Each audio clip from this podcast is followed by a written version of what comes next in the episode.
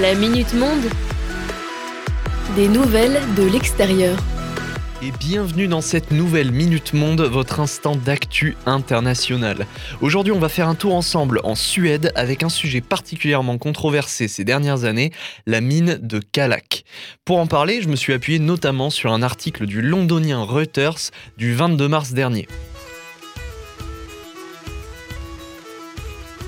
Le gouvernement suédois a donné le feu vert à Beowulf, une compagnie minière basée à Londres, pour exploiter le fer de Kalak dans le nord du pays. Un grand pas en avant économique et stratégique donc pour la Suède, qui produit quand même 93% du fer de l'Union européenne, mais aussi pour Beowulf. Néanmoins, l'entreprise doit encore obtenir l'approbation du tribunal de l'environnement suédois.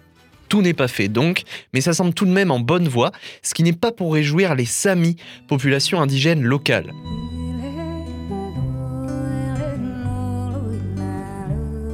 En effet, pour eux, mener à bien le projet signifierait mettre en danger tout un écosystème nécessaire à leur vie. Reuters nous précise dans un article complémentaire que de son côté, le directeur général de Beowulf serait ouvert à des compensations en faveur des Samis et déclare que les intérêts de l'entreprise et la préservation de l'écosystème nord-suédois peuvent coexister. Malgré tout, l'activiste Greta Thunberg, supportée par l'UNESCO et les Nations Unies, reste très sceptique vis-à-vis du projet. Elle a notamment tweeté, je cite, La Suède se prétend leader en matière d'environnement et de droits humains, mais sur son territoire, elle viole les droits des indigènes et mène une guerre ouverte à la nature. Ici, l'activiste fait référence notamment aux déclarations du Premier ministre, largement en faveur du projet, malgré l'impact à prévoir sur la faune et la flore.